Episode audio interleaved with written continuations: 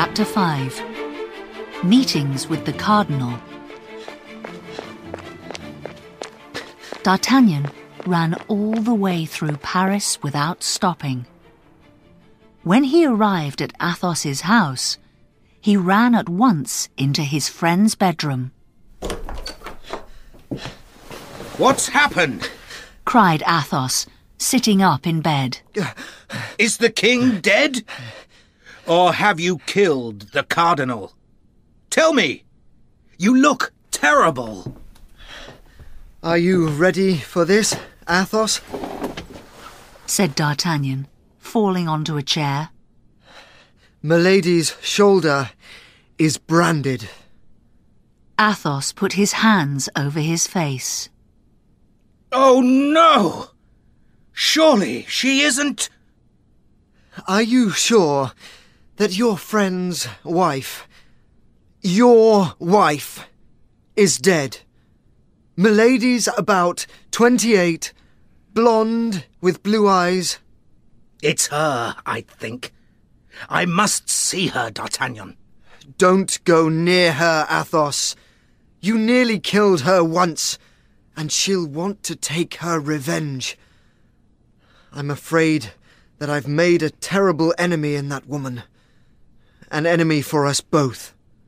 You're right, said Athos. We must both be very careful for the next two days. After that, we'll be with the army, fighting the English.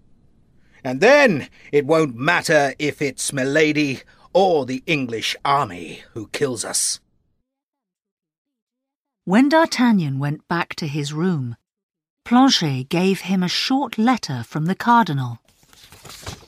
The cardinal asks Monsieur D'Artagnan to visit him this evening at eight o'clock. Hmm, said D'Artagnan. What's the cardinal's plan? Perhaps he'll put me in prison. But I will go to see him. I can always take my friends with me. That evening, Athos, Porthos, and Aramis waited outside the cardinal's palace while D'Artagnan went in for his meeting. The great man was alone in his office when D'Artagnan walked in. Ah, D'Artagnan. I've heard a lot about you. You had some special business in England a few weeks ago, I understand. You know about that, sir? asked D'Artagnan. My spies are everywhere. I haven't punished you yet. That's very good of you, sir. Because I can see that you're brave and intelligent. And I have a job for you, D'Artagnan. Would you like to be a captain in my army? Sir, that's very kind of you, but. Well, man, come on! Come on! Give me your answer. I'm going to become a king's musketeer, sir. There's no difference between my soldiers and the king's, replied the cardinal coldly. But I see that you want to stay with your friends. Soon, the war between France and England will begin, and many soldiers will die. If you are still alive after the fighting, I'll ask you about this again. Goodbye, young man. When D'Artagnan told his friends about this conversation, they all agreed he was right to say no to the cardinal. But D'Artagnan knew that the cardinal was warning him to be careful. The king's musketeers spent the next month fighting the English, who were in the French town of La Rochelle. D'Artagnan was fighting with his friends, and several times he had a lucky escape from death. He knew that his attackers weren't English soldiers, but Milady's men. Every night, before he went to sleep, he tried to think of a way of finding Constance and punishing Milady at the same time. One evening, Athos, Porthos, and Aramis were on guard duty outside the town. They saw a carriage drive up to an inn. A lady got out and went into the inn. Soon afterwards, a gentleman arrived, got off his horse, and went in.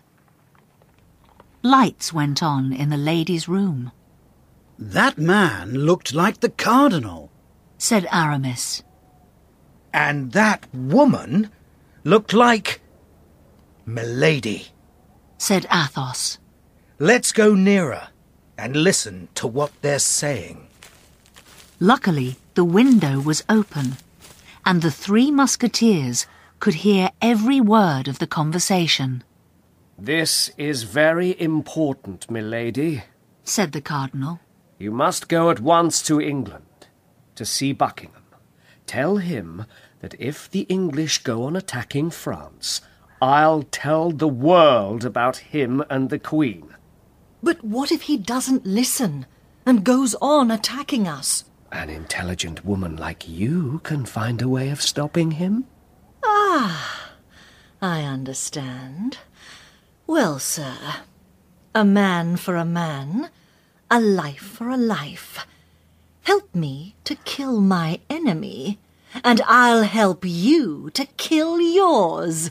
Who is your enemy, milady? That evil little D'Artagnan. He must die. Do what you like with him. I'll give you a letter to say that you're free to punish him in any way.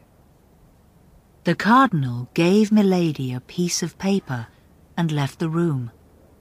The musketeers hid behind a wall and watched him ride away. Follow him and see where he's going.